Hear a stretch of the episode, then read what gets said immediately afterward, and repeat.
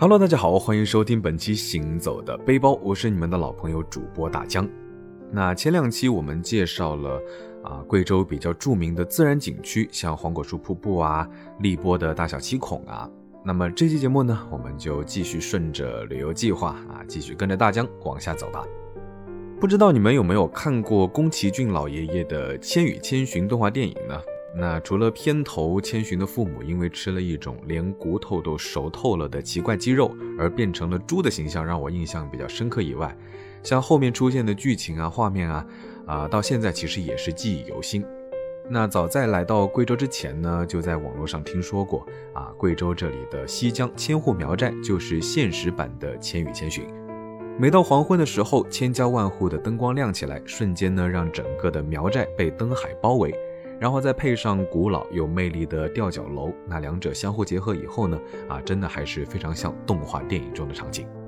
作为全世界最大的苗族聚集村寨啊，西江千户苗寨真的是非常让人感到震撼。十多个依山而建的村寨相连成片，放眼望过去的时候呢，有一种来到了另外一个小世界的感觉。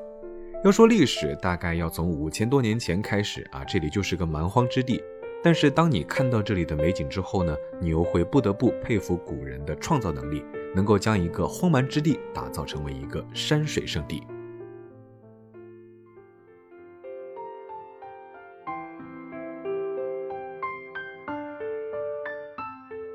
我们来到这里的时候呢，非常幸运啊，遇上了芦笙表演，一个个穿着苗族服饰的妇女们呢，在门口的广场上随着音乐起舞。头上呢戴着厚重的银饰装饰品，那随着动作的变化呢，还发出铃铃铃的声响。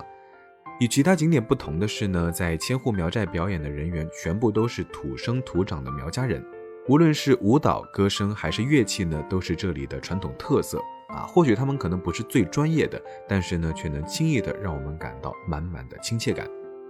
当然，不得不说哈，他们真的是非常的热情好客。那对待远道而来的客人呢？不但会拉着他们一起加入到队伍中跳舞，还会拦着你们敬上一碗又一碗的蓝门酒。戴着斗笠的老爷爷呢，会用装着自酿酒的牛角啊，为你们喝下第一道蓝门酒，也叫恭喜酒。啊，不胜酒力的朋友呢，说实话还是不要尝试了，因为这样的蓝门酒呢，足足有十二道，每一道都有不同的含义啊，像是第四道的勇敢酒，第七道的明理酒，第十道的长寿酒。啊，别看它喝起来甜甜的，闻起来好像度数也不是很高的感觉。但是如果你跟大江一样是不太能喝的人，大概十二碗下去以后呢，走路可能都要轻飘飘了吧。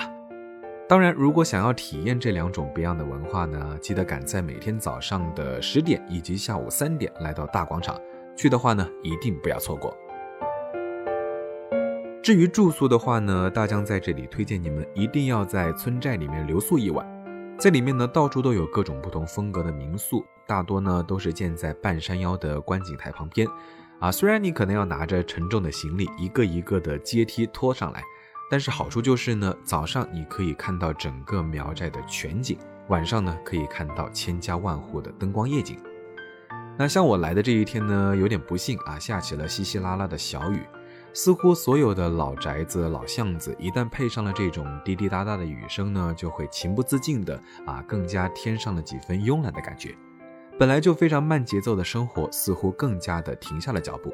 虽然大雨将苗寨的池子变成了一汪浊潭啊，没办法欣赏到像网上图片一样的景色，但是呢，这也给了大江一个再来西江苗寨的理由。那么说到观景台呢，啊，那里就是网红打卡拍照地。啊，不过由于实在太出名，所以游客呢是相当的多。如果你想要拍一些美美的风景或者是个人照的话呢，啊，其实你们可以往西边的山顶走，那里呢有大片的梯田和一个人相对来说少一点的观景台。啊，其实网络上大多数都是关于苗寨的建筑，很少人会知道，原来在他们的后山处呢，还有这样一片郁郁葱葱的田园风光。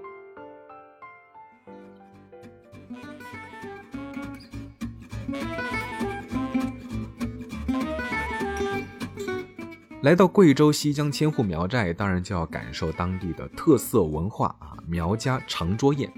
它是苗族宴席的最高形式，通常呢都只有在接亲、嫁女、满月酒以及联谊等喜庆活动的时候才会举办。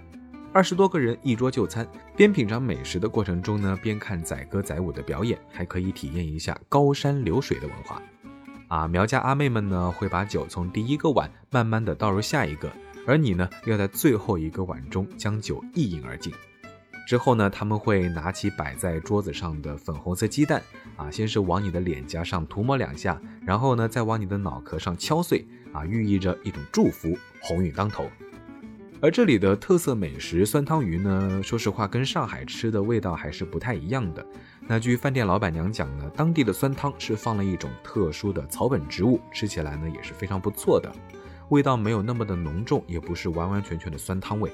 而是跟泰国的冬阴功汤味道有那么一点点的相似，跟粒粒分明又软糯的米饭一起吃呢，真的是非常下饭。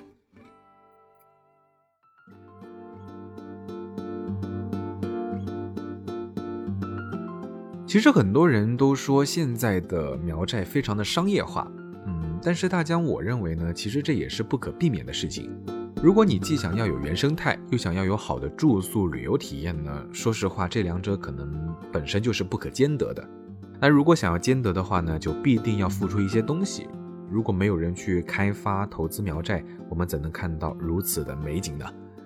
而且对于大江来说，其实更重要的出门旅行的目的呢，根本不在于去了哪里玩了什么，而是说沿途的风景和美好的心情。当然，如果你想感受真正的苗族风情，大江在这里还是推荐你们去巴沙啊，它是全国最后一个可以合法持枪的部落，在那里呢，你可以体验一把镰刀剃头的传统。当然了，也要避免注意一些坑。啊，比如说遇到当地人啊，热情的拿着猎枪和装饰品挂在你身上的时候呢，千万要小心，因为跟枪合影的两张照片呢，可能会价值不菲哦。当然了，你也可以去朗德上寨，它曾经呢是黔东南最有名的苗族寨子，就连2008年北京奥运圣火呢都在这里传递。但是随着附近的西江千户苗寨的出名，这里呢就渐渐的重归宁静。它依山傍水，四面环山。一条清澈的溪流在寨前流动，这里呢没有熙熙攘攘的游客群，没有琳琅满目的店铺，没有网红特色元素，只有呢沉淀的沧桑。斑驳长满着青苔的木墙，还有点缀其中百年历史的吊脚楼。所以，如果你向往清静，朗德上寨或许是比西江更好的选择。那如果按照大部分人的攻略来看呢，其实来完苗寨顺路就可以去铜仁市的梵净山啊。但是今年因为前段时间不久，大疆因为景区实施免票活动才刚去过，所以这一次的旅行呢，我就规划了铜仁的其他地方。那如果有要到梵净山游玩的朋友呢，可以从西江千户苗寨出发，在北门的五号停车场乘坐专线大巴前往。每天一个班次，早上九点出发，顺畅的话呢，大概下午一点左右就能够到达。那么大江贵州的最后一个目的地就是在铜仁的九龙洞温泉区啊，毕竟也是玩了有一段时间了，每天都是在不停的走啊走啊走，这几天下来真的感觉两条腿仿佛不是自己的。那最后一个地方呢，就选择好好放松一下，泡泡温泉，做个 SPA，这趟旅行呢才算有一个完美的结局。整体上来说，这里的温泉池景色还是不错的。唯一的缺点呢，就是汤池的温度不是特别的高啊，泡的时候没有那种全身热乎乎的感觉。其实，在温泉附近呢，有一个九龙洞风景区，在这里呢，也有一个奇妙的传说啊。传说村子里面有个女孩在河边洗衣服，突然河面上飘来了一颗桃子，姑娘捡起后吃掉了，结果呢就怀孕了。家里人觉得这是一件伤风败俗的事情，所以呢就把他赶出了家门。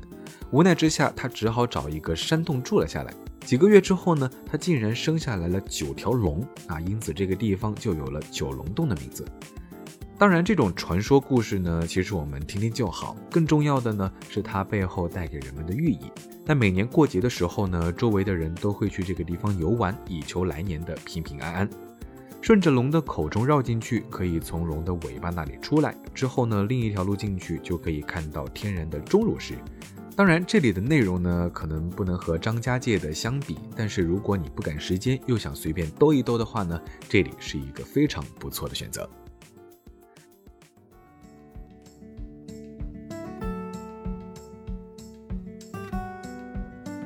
好了，说到这儿呢，其实这几期的贵州之行差不多就要结束了。那贵州好玩的好吃的真的有很多很多。